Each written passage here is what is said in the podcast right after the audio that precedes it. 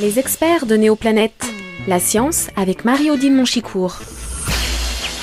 Aujourd'hui, nous retrouvons Pierre-Henri Gouillon pour une série de chroniques que nous avons intitulées Quand les organismes meurent, l'information reste.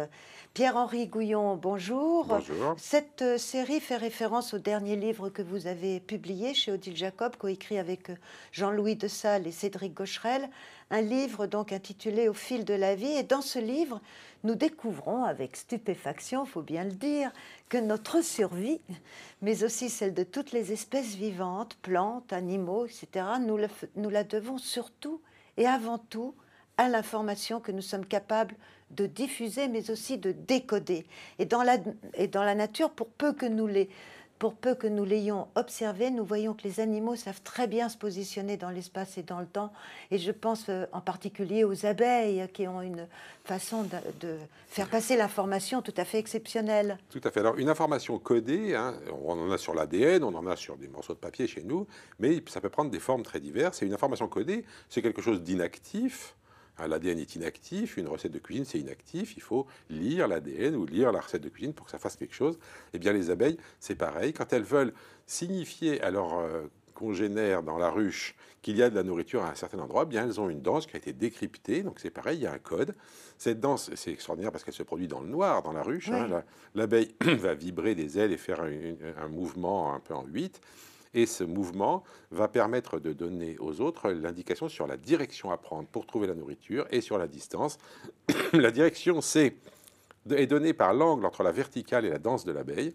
Et ce qui est remarquable, c'est que si le temps passe, l'abeille décale l'angle en question de manière à garder toujours la, bonne position, euh, bien que le soleil du soleil aussi. Donc les abeilles ont, ont, là un code extrêmement précis. Et donc les abeilles peuvent décoder la danse de leurs congénères et aller euh, trouver la nourriture. Donc ça, c'est une information de type culturel qui va être transmise donc par les abeilles.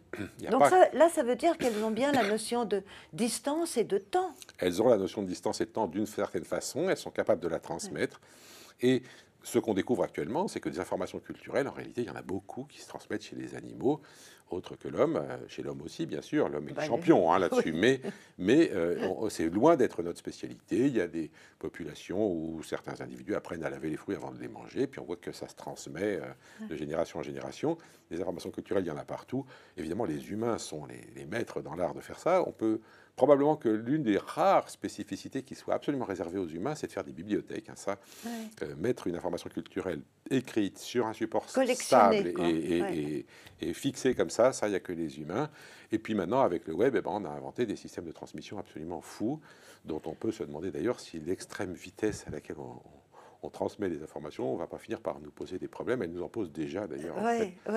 Qu'est-ce que ça signifie pour vous par rapport à l'évolution justement de l'humanité? Cette espèce de rapidité et cette espèce de folie de vouloir informer, s'informer, euh, décoder l'information. L'évolution se fait systématiquement pour les informations par une sélection. C'est-à-dire que les informations qui sont bien reproduites restent, les informations qui sont mal reproduites disparaissent. C'est ça la sélection naturelle. Mais, mais euh, effectivement, ça marche. sur le cas du web, et eh ben, on peut dire qu'il y a des phénomènes d'information qui se reproduisent très très bien. On les appelle des mèmes. Le mot d'ailleurs vient d'un généticien qui s'appelle euh, Dawkins, qui dans un livre qui s'appelle Le gène égoïste proposait l'idée que, eh ben, en plus des gènes, il y avait dans la culture des mèmes qui se reproduisaient dans les mémoires et qui étaient transmis d'une génération à l'autre. Maintenant, le mot mème est devenu très courant dans, la blogosphère, mais peu de gens savent qu'il a été fabriqué en référence au mot gène. Merci Pierre-Henri Gouillon. Merci Marie-Odile. Radio Néoplanète.